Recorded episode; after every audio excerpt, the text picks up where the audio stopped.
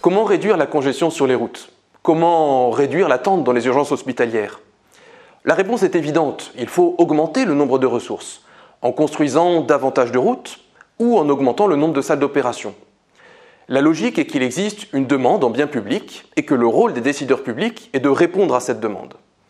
Une fois que la demande sera satisfaite, le problème de congestion sera résolu. Pour autant, cette logique ne fonctionne pas. Une étude californienne sur l'expansion des autoroutes a montré que la congestion sur les routes n'a pas diminué avec l'augmentation du nombre de routes.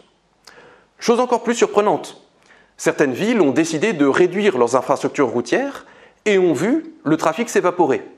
C'est le cas de Paris, qui a vu la proportion de la voiture diminuer de 28% depuis 2001.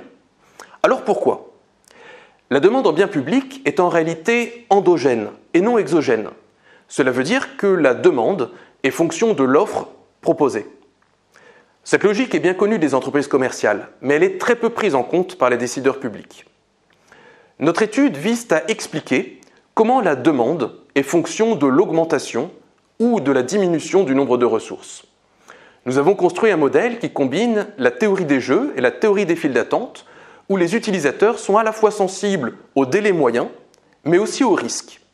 Par exemple, un utilisateur de sa voiture va décider de prendre la voiture si elle lui permet un temps de transport suffisamment court, mais aussi une prévision de trajet suffisamment fiable, autrement dit s'il n'y a pas de retard.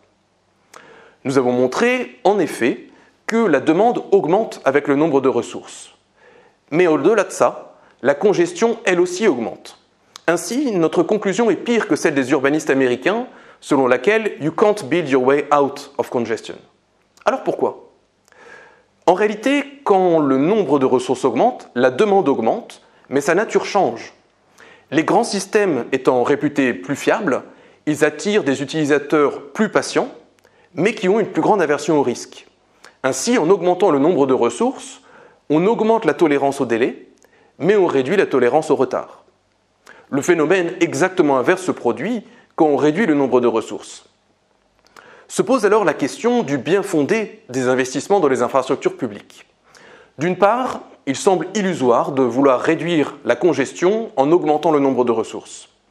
D'autre part, augmenter le nombre de ressources change la nature de la demande pour des utilisateurs plus patients, mais plus averses au risque. Est-ce que les urgences hospitalières sont faites pour répondre à ce type de demande? Faut-il investir davantage dans l'infrastructure routière pour servir davantage de demandes? Ou au contraire, faut-il réduire le nombre de routes pour inciter les personnes à utiliser d'autres modes de transport?